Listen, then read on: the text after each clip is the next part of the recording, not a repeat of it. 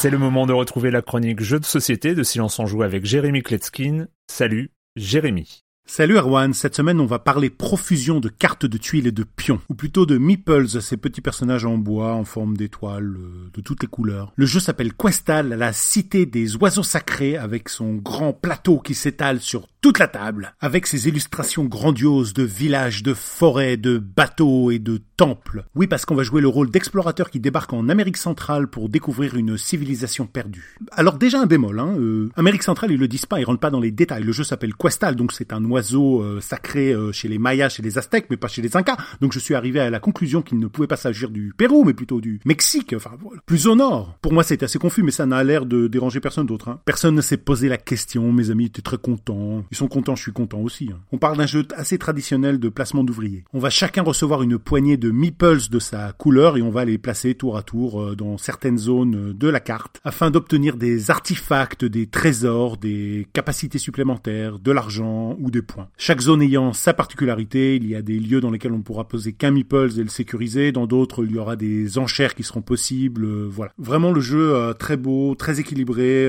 j'ai lu les règles en 20 minutes et ensuite très simple à expliquer, j'ai même pas eu besoin de revenir sur le livret de règles, j'avais tout assimilé. Et là, vous allez me dire, et je vous entends d'ici, bah ouais, mais c'est un peu classique tout ça là. C'est quoi le supplément d'âme de ce jeu là qui justifierait de, bah, de le sélectionner pour une chronique par exemple? Vous vous rappelez qu'on utilise des meeples dans ce jeu, donc des personnages en bois en forme d'étoile qui sont un petit peu épais comme ça? Et eh ben, ils servent aussi de dés. Et oui, on va lancer ces meeples. Ça peut avoir l'air un petit peu chelou à première vue, je suis d'accord. Mais chose tout à fait surprenante, ça fonctionne carrément. Ça fait des dizaines d'années que j'utilise des meeples, j'avais jamais pensé à ça en fait. Chaque meeples a un côté noir et un côté blanc, donc le côté aventurier et le côté archéologue. Et vous l'avez compris, on ne pourra pas utiliser les archéologues dans les mêmes zones que les aventuriers. Certains lieux vont permettre de les mélanger, d'autres pas. Chose amusante, quand ils atterrissent sur la tranche, on pourra choisir sa couleur. Et s'ils tombent sur leurs pattes, on aura même une pièce d'or en bonus. Le but étant de collectionner un maximum d'objets pour ensuite aller vers les bateaux pour les envoyer à la maison. Je rappelle le nom du jeu, Quetzal, Q-U-E-T-Z-A-L. De 2 à 5 joueurs, ils indiquent 15 minutes par joueur, mais je dirais un peu plus long que ça. Notre première partie à 4 a quand même duré euh, une heure et demie. Hein. L'auteur Alexandre Garcia, c'est édité chez Gigamic et à partir de 10 ans, vous pouvez y aller sans problème. Et moi je vous dis à bientôt sur les forums de Silence on Joue par exemple. La saison a aussi démarré en trombe là-bas. Venez nous rendre visite. Bye bye